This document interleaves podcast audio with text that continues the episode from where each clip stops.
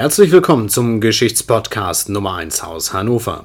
Die Audioausgabe von Chronico, Magazin für Geschichte. Heute stellen wir uns vor und bringen außerdem aktuelle Meldungen aus der Reenactment-Szene und aus der Welt der Wissenschaft. Am Mikrofon sind für Sie heute David Marziewski und Marcel Schwarzenberger. Ein herzliches Hallo.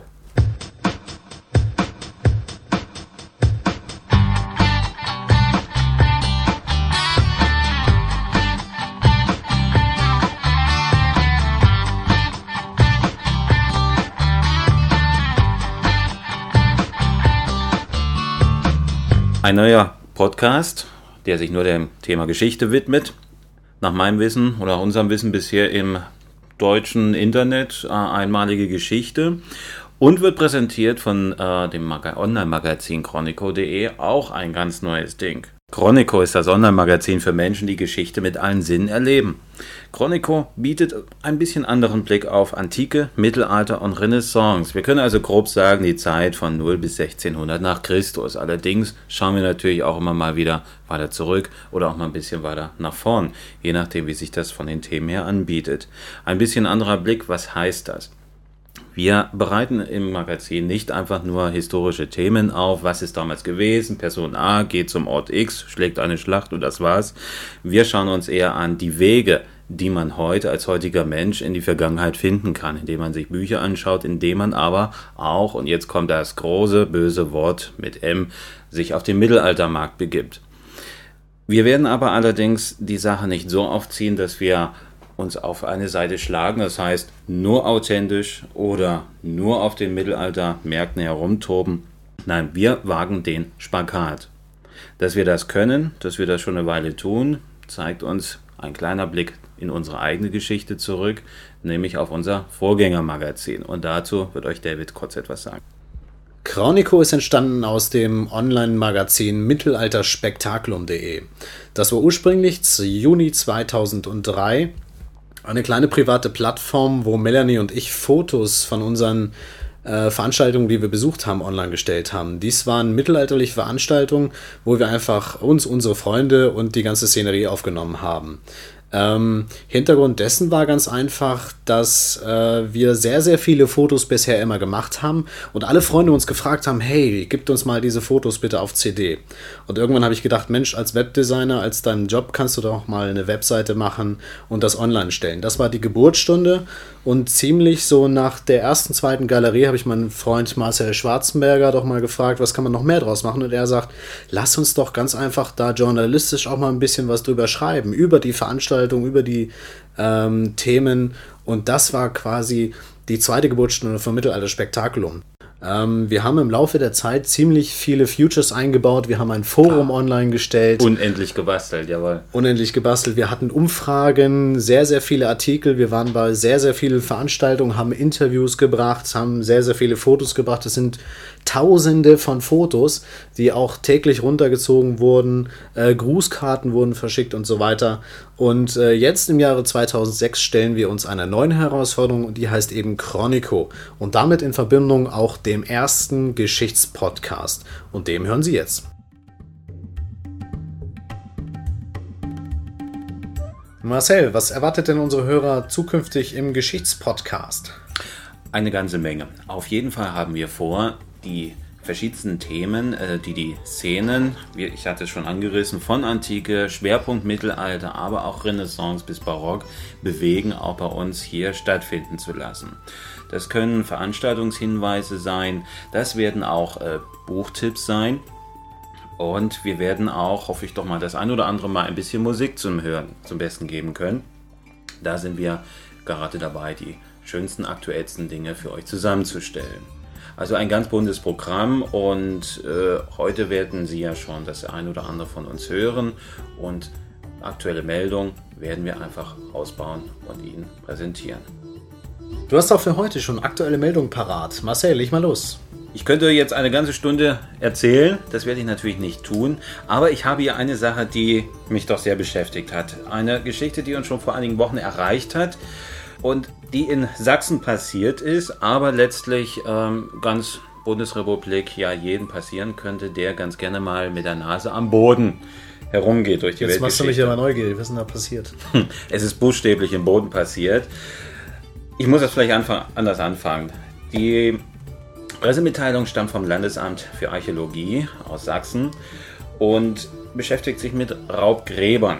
Raubgrabungen gibt es ja schon seit etlichen Jahrzehnten. Immer wieder sind auch die Leute unterwegs und suchen wirklich an allen möglichen Orten irgendwelche alten sagenhaften Schätze. Äh, ganz berühmt wurde ja vor wenigen Jahren äh, der Fund der berühmten Himmelsscheibe von Nebra, die heute im Landesmuseum in Halle in Sachsen-Anhalt zu sehen ist. Ja, sag mal noch was. Und ähm, ja, sogar der Webdesigner sagt das was.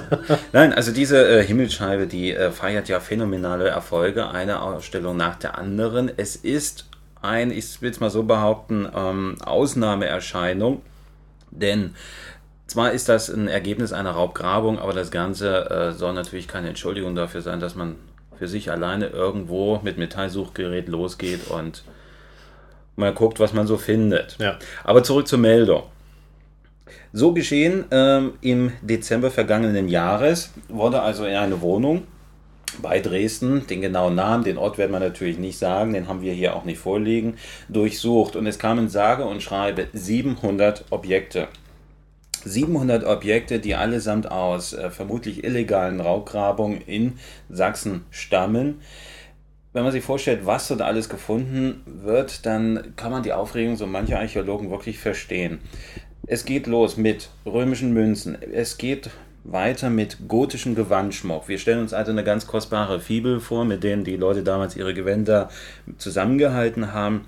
Es geht weiter mit mittelalterlichem Gewandschmuck, mit Waffen, mit Armbrustbolzen und so weiter und so weiter. Also alles zusammen ein gewaltiger Hortfund, von dem man bis dato noch nicht weiß, von wie vielen verschiedenen Orten stammt denn das Ganze. Ja.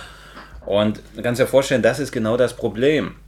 So ein Fund irgendwo ausgegraben bei Nacht und Nebel und dann wird er irgendwo verhökert, vielleicht zum man noch einen Preis, vielleicht landet er auch irgendwann im Museum in Händen von Wissenschaftlern, aber keiner weiß logischerweise, woher stammt das, mit welchem Fundzusammenhang. Da werden also einzigartige archäologische Zeugnisse, die nur wertvoll sind, wenn sie dort auch untersucht werden, wo sie wirklich original gefunden wurden. Ja. Und da haben wir also ein Problem. Deswegen finde ich das unheimlich interessant. Der Mensch, der ist also, der mutmaßliche verantwortliche Mensch ist also äh, festgenommen worden.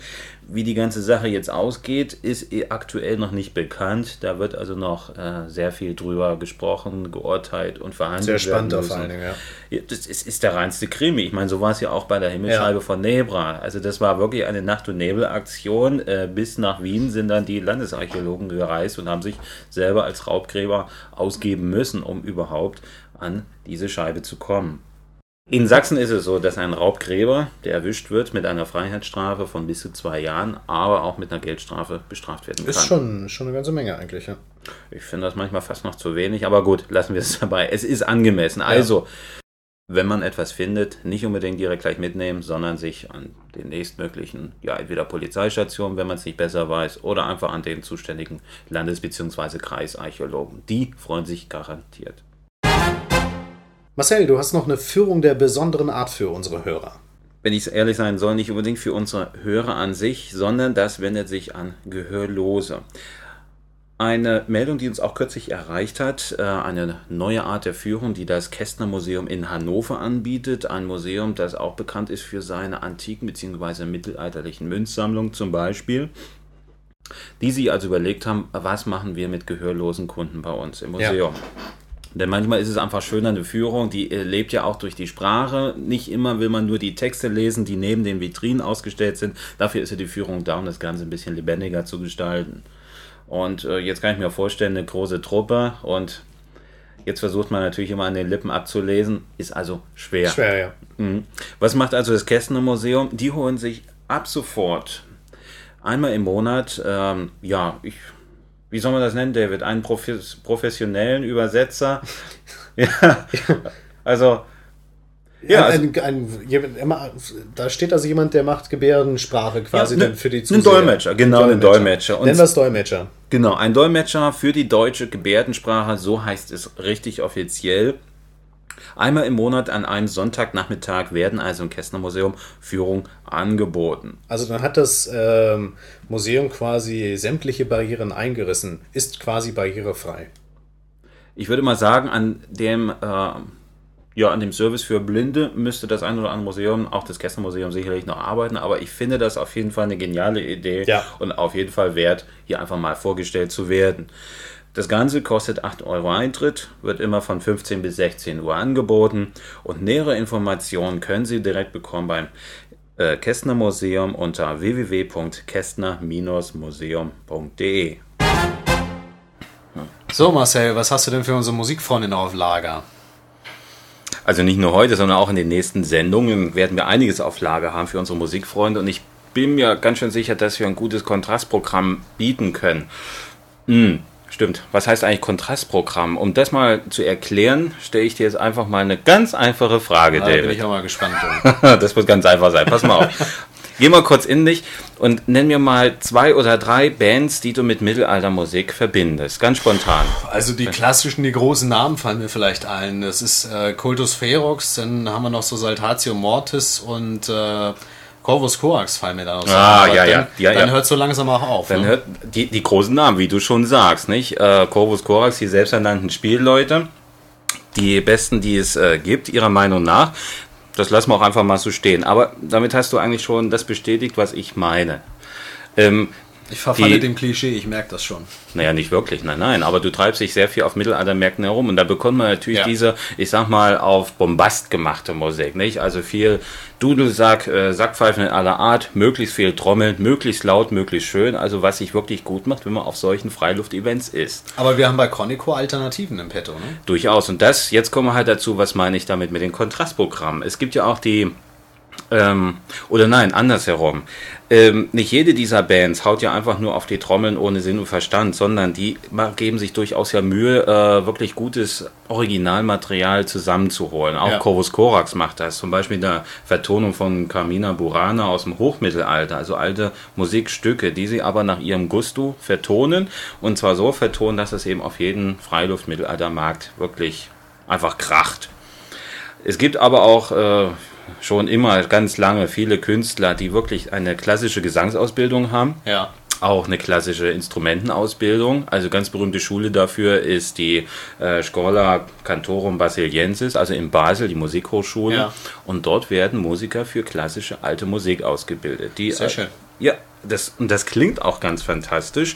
Nur, ähm, so eine Vertonung eines alten gregorianischen Chorals meinetwegen, der ist früher natürlich in den Kirchen gesungen worden. Und was meinst du, wo würde er auch heute am besten wieder klingen? Natürlich In der Halle. Hallen, Zum Beispiel. in Kirchen. In Kirchen, In ja. Kirchenhallen, ja. Wo, also für, für diesen schönen Schalleffekt einfach wie, wie gemacht. ja. Und da gibt es eben halt sehr viele Künstler aus dem Bereich alte Musik, die sich mit diesen alten Sachen beschäftigen. Ebenfalls natürlich das Original Notenmaterial so, pardon, so weit vorhanden auch zusammensuchen, weltweit möglichst. Und da ist eine wunderbar äh, professionelle künstlerische Szene, international übrigens, äh, en- entstanden. Es gibt auch in den USA und Kanada sehr viele Künstler. Ja. Und ähm, jetzt komme ich dann zu unserem Kontrastprogramm. Endlich mal. Wir reden ganz schön, ne? aber gut. Ich, man, manchmal braucht man ja lange, um zu etwas hinzukommen. Ist ja auch ein Geschichtspodcast. Ich meine, Geschichte ist ja auch ein langes Feld für sich. Das wird schon Nein. passen. Jetzt komme ich aber radikal schnell zum Label Raumklang. Okay. Dahin, wo ich eigentlich will. Was steckt Das hinter Raumklang? Raumklang ist ein Label, das sich äh, 1993 gegründet hat. Heute residiert es im Sachsen-Anhalt auf dem wunderschönen Schloss Gossegg. Das äh, ist in der Nähe von Freiburg an der Unstrut. Und ähm, der Gründer dieses äh, Labels ist Sebastian Pank.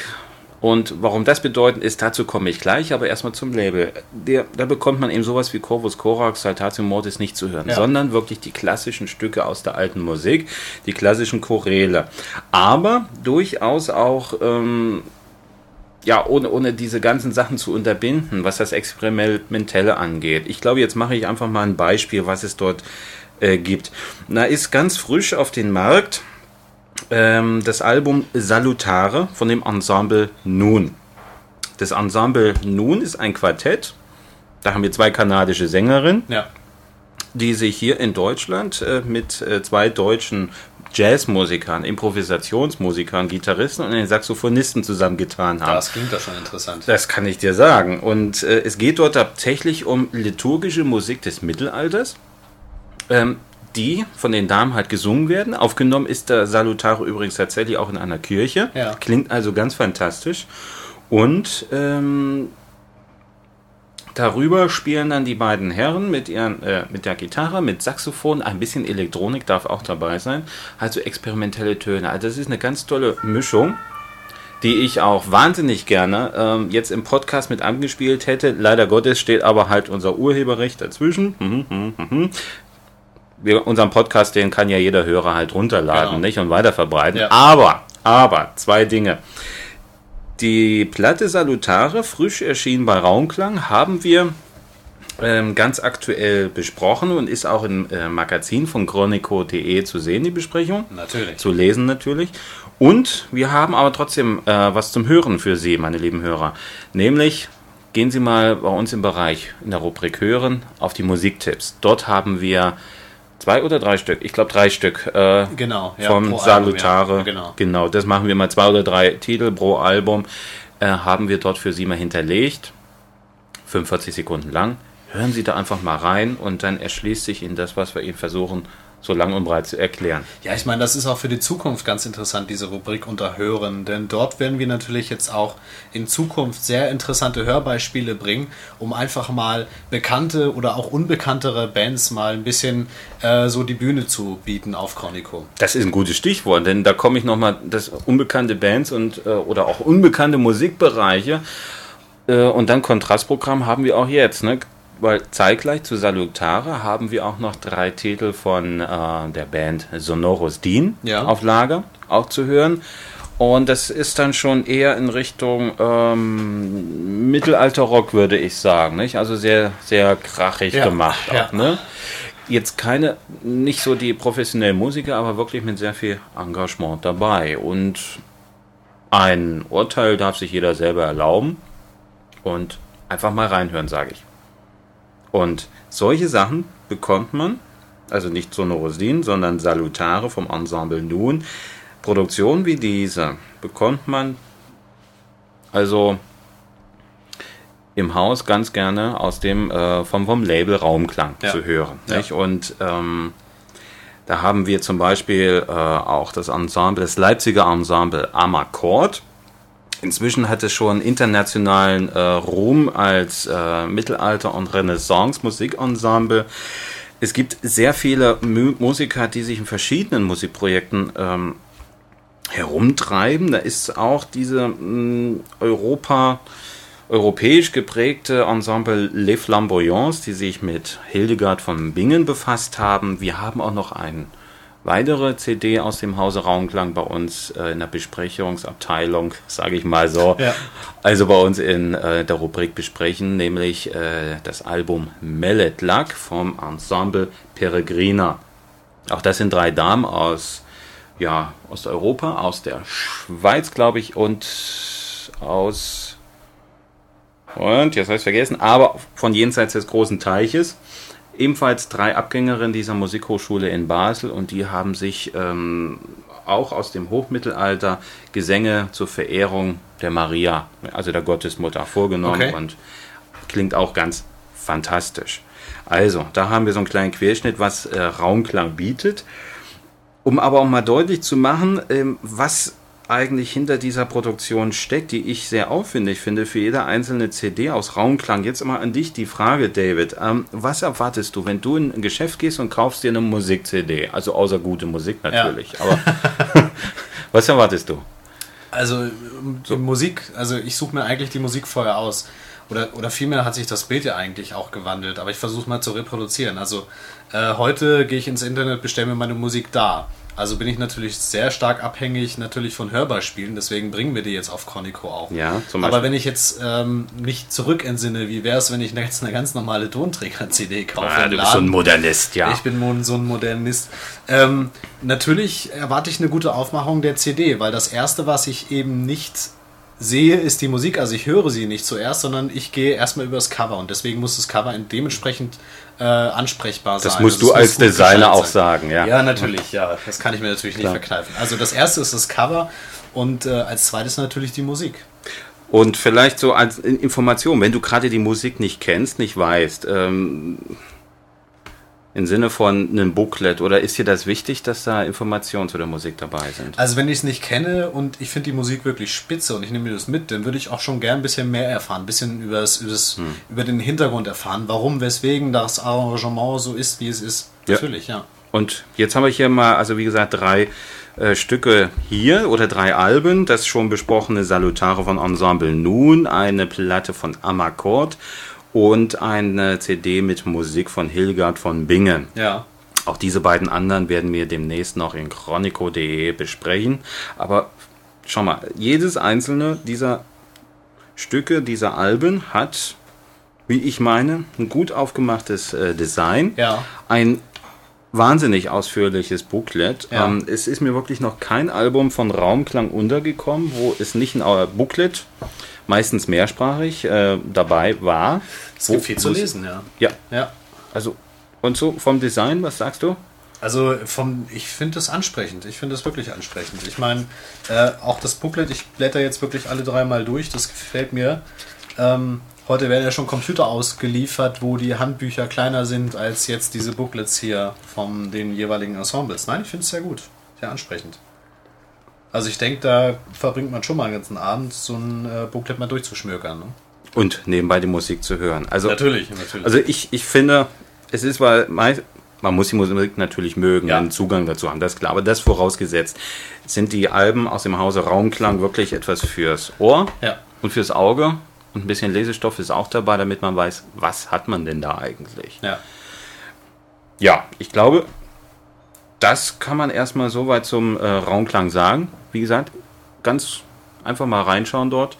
Ähm, wir haben ein paar Alben halt bei uns schon in der Rubrik besprechen dabei. Ja. Wir werden demnächst noch einige mit reinsetzen und es wird von den anderen CDs auch in den nächsten Wochen und Monaten äh, noch mehr Hörbeispiele bei uns in der Kategorie Musiktipps geben. Also auf jeden Fall mal reinklicken unter der Rubrik Hören. Dort gibt es die Musiktipps und auch mal die Ensembles jetzt durchprobieren. Und wenn das was sein sollte für Sie, dann lesen sich noch die Rezension durch, die Sie unter Besprechen finden. Und dann würde ich sagen, CD bestellen. Es lohnt sich in jedem Fall. Auf jeden Fall. Und wer mehr über Raumklang wissen möchte, ganz einfach, klicke einfach auf www.raumklang.de. Jetzt gibt es noch was aus England. Jawohl, und dafür reisen wir zurück in das 11. Jahrhundert, begleiten ein Stück weit Wilhelm den Eroberer. Ich bin mir ziemlich sicher, dass äh, viele von Ihnen schon einmal von der Schlacht von Hastings gehört haben. Hat stattgefunden im Jahr 1066, geführt von normannischen Herrschern, die also das Reich der Angelsachsen erobert haben. Und die Entscheidungsschlacht fand vor Hastings statt. Das Ganze ist ein Thema, was sich für Reenactment, also für die Wiederbelebung historischer Szenen geradezu anbietet. Und das Ganze wird schon seit etlichen Jahren auch äh, in der englischen Mittelalterszene aufs Beste organisiert und auch durchgeführt. Konkret heißt es, alle Jahre wieder treffen dort Hunderte, in Worten Hunderte Menschen in möglichst authentischer Kostümierung aufeinander und stellen das Ganze nach. Ich selber war leider noch nicht dabei gewesen. Wer weiß, vielleicht klappt es dieses Jahr. Es findet jetzt am 14. und 15. Oktober 2006 statt. Das Besondere ist, äh, in diesem Jahr wird es auch einige Kontingente geben, die aus Deutschland dabei sind. Äh, organisiert wird es zum Beispiel von den Freien Wikingern zu Köln. Mit dabei sind Gruppen aus Thüringen, Hessen, Bayern und ich weiß nicht, wo sie noch alle herkommen. Viele Informationen dazu finden Sie unter folgender Website unter www.hastings1066.de. Auch dazu wird es bei uns in diesen Tagen mehr zu lesen geben, mehr Informationen. Ich bin selber gespannt, wie das Ganze eigentlich stattfindet, wie das organisiert wird, wie da trainiert wird, wie authentisch man das tatsächlich machen kann. Wir bleiben also am Ball dabei. Und ich denke, auch hier im Podcast wird es dazu noch einiges zu hören geben. Dies war die erste Ausgabe des äh, Geschichtspodcasts von Chronico, dem Magazin für Geschichte. Am Mikrofon waren David Marzieski und Marcel Schwarzenberger. Feedback bitte schicken Sie an folgende E-Mail-Adresse. Und zwar an redaktion.chronico.de. Sie können uns natürlich auch äh, Ihr Feedback hinterlassen in der Kommentarfunktion direkt auf unserer Website und können dadurch diskutieren mit anderen Hörern. Äh, den Geschichtspodcast wird es in Zukunft einmal im Monat geben. Wir sagen Danke fürs Zuhören Und auf Wiederhören.